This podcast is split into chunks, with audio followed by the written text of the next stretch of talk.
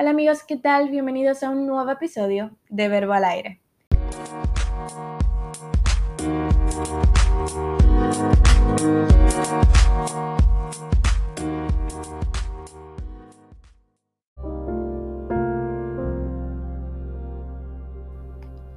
¿Alguna vez te has sentido perdido, solo, desanimado o incomprendido?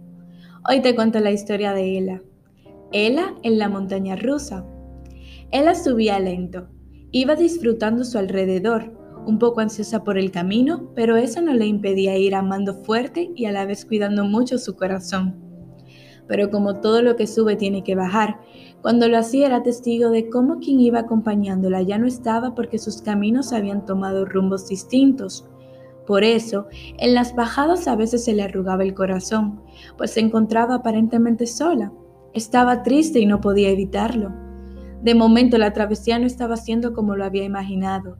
Se quedaba sin norte, ponía mucho oído a las murmuraciones y se hacía preguntas que no sabía contestarse. No tenía la llave en sus manos, buscaba y no hallaba. Sin embargo, cuando la montaña rusa daba una vuelta, ella también la daba. Muchas veces se enredó, pero logró descifrar que el sentido de estar de cabeza era poder ver las cosas desde otra perspectiva poco a poco, raíl por raíl, se reencontraba con todo lo bueno. Se preocupaba por estar más cerca del perdón y la empatía, de la verdad y la justicia.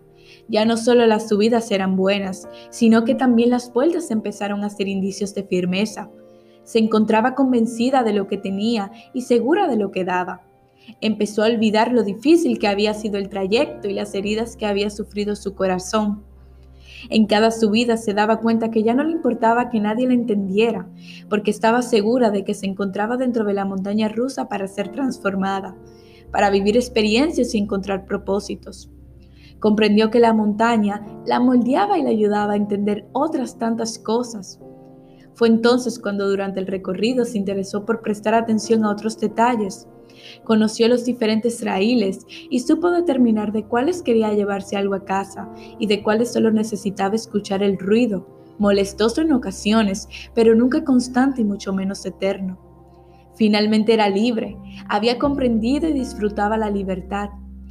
Levantaba los brazos, sentía como el viento le soplaba la cara y se le salían montones de carcajadas.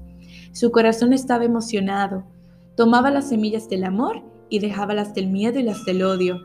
Ya no quería tomarse nada personal. Se comprometió consigo misma a ser feliz y lo eligió porque entendió que no vino para hacer algo diferente a eso. Volvía a bajar y a subir, giraba, iba en línea recta y así infinitas veces. En cada parte del camino hacía lo mejor que podía. También se equivocaba, pero al final siempre se levantaba.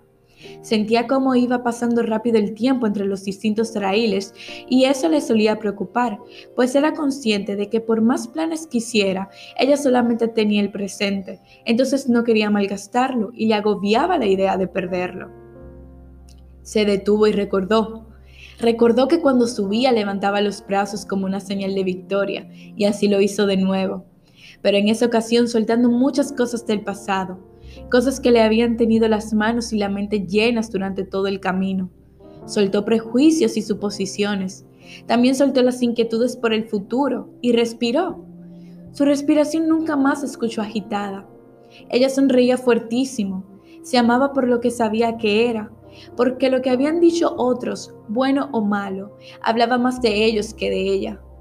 Fluía el ritmo del viento como una hoja en otoño sin prisa, solo disfrutando y aprendiendo del camino. Cambió los tardes por los a tiempo. Y así, la montaña rusa ya no era tan caótica como pensaba, y entendió que a pesar de todo, esa siempre la dirigió a lo más profundo de ella, de ella. Llegó al final y al lado había otra esperándola. Esa otra seguro será otra historia.